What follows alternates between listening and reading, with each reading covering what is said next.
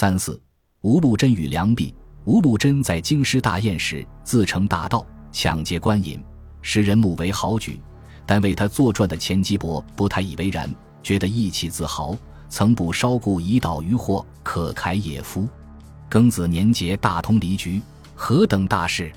等于是自成曾有谋反的举动。而此人日本留学归来，任练兵处军学司训练科监督，朝廷练新军方盛，正是建英大用的时候，突此狂言，难道真不怕大祸临头吗？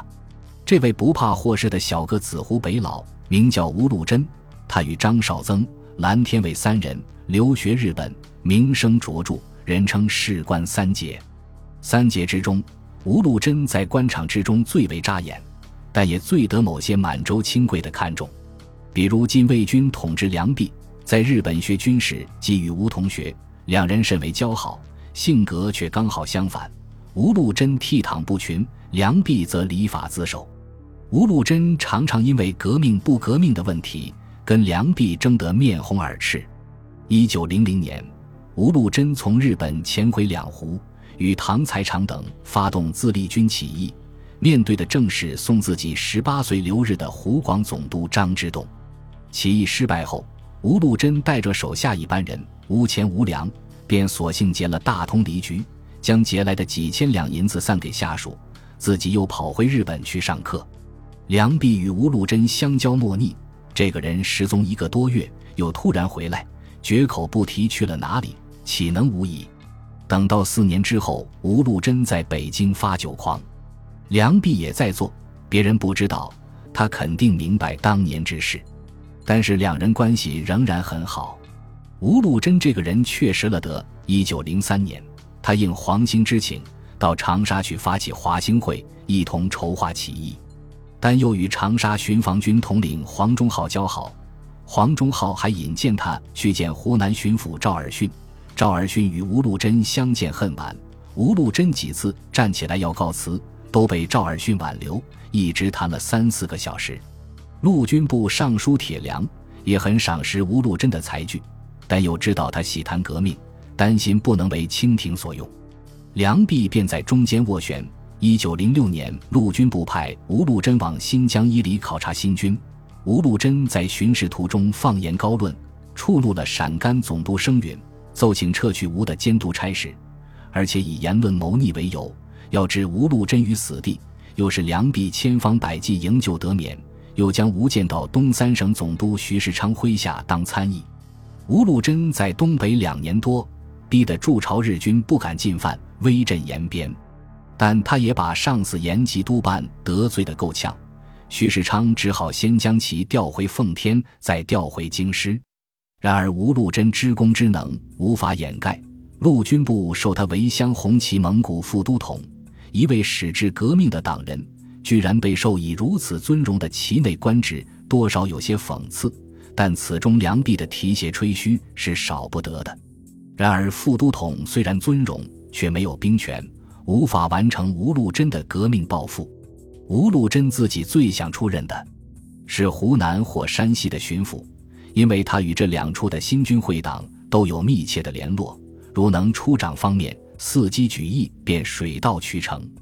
后来不少人回忆说，武昌起义，倘若事关三杰中的吴禄贞、蓝天伟这两个湖北人有一个在湖北，哪里还轮得到黎元洪？为了能出任巡抚，吴禄贞不惜拜在军机领班大臣庆亲王奕匡门下，并且筹集了两万银元行贿。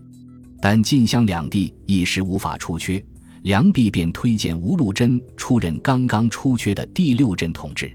明明知道这个朋友坚持革命主张，还将靠近京畿的兵权交给他，梁璧大人是疯了吗？只能说梁璧对吴禄贞一直不能死心，希望他能转为清廷所用。据说吴禄贞任第六镇统治的诏令下达之后，梁璧策马直奔吴府，对吴禄贞说。吾两人儿汝如兄弟，如携手练兵以御外侮，左提右挈，天下事大可为。尊主庇民，何必革命？吴禄贞当面违违，梁璧一去，吴即写信给友人称：识时务者为俊杰，以赖臣梁璧之英雄，而不识时务，不过不忘己之为满人耳。吴禄贞能与梁璧保持友好，并非虚伪仪，他心里一直也认为梁璧是英雄，而且吴禄贞的主张是革命而不排满。他到过新疆、陕甘、蒙古、延吉，常常以己之体悟，驳斥种族革命之说。他认为强调汉族革命会逼得蒙古族、回族与满族站在一起对抗汉族。满人久不习兵，但蒙回却善斗轻生，以汉人道满，无不胜；以汉人剿蒙回满，则无不败。最终成果是兵连祸结，邦分崩离析。说到这里，吴禄贞总是摇摇头说。黄克强生长南方，未能游历和硕延吉一带，他不明白这个道理。吴禄贞任第六镇统治未久，武昌事变，山西响应独立，清廷立授吴为山西巡抚，带兵平叛。吴禄贞只身往娘子关，与山西都督阎锡山共组燕晋联军，将回攻京师。这一回，铁梁梁璧在爱才，在西游。也无法坐视吴禄贞的铁拳砸碎大清的头颅。十一月七日凌晨，吴禄贞的前卫队长马会田被收买，赐吴于石家庄车站站长办公室。清廷躲过了辛亥年最大的一次危机。有人说，袁世凯在刺杀吴禄贞一事中也起了作用。可是无论如何，给凶手马会田的两万元赏银是军资府参议梁璧亲手发出。将反贼吴禄贞的人头转成朝廷，也是梁璧亲手而为。两个半月之后，梁璧死于革命党人彭家珍抛出的炸弹之下。两位好朋友泉下相逢，还会为要否革命争得面红耳赤吗？本集播放完毕，感谢您的收听，喜欢请订阅加关注，主页有更多精彩内容。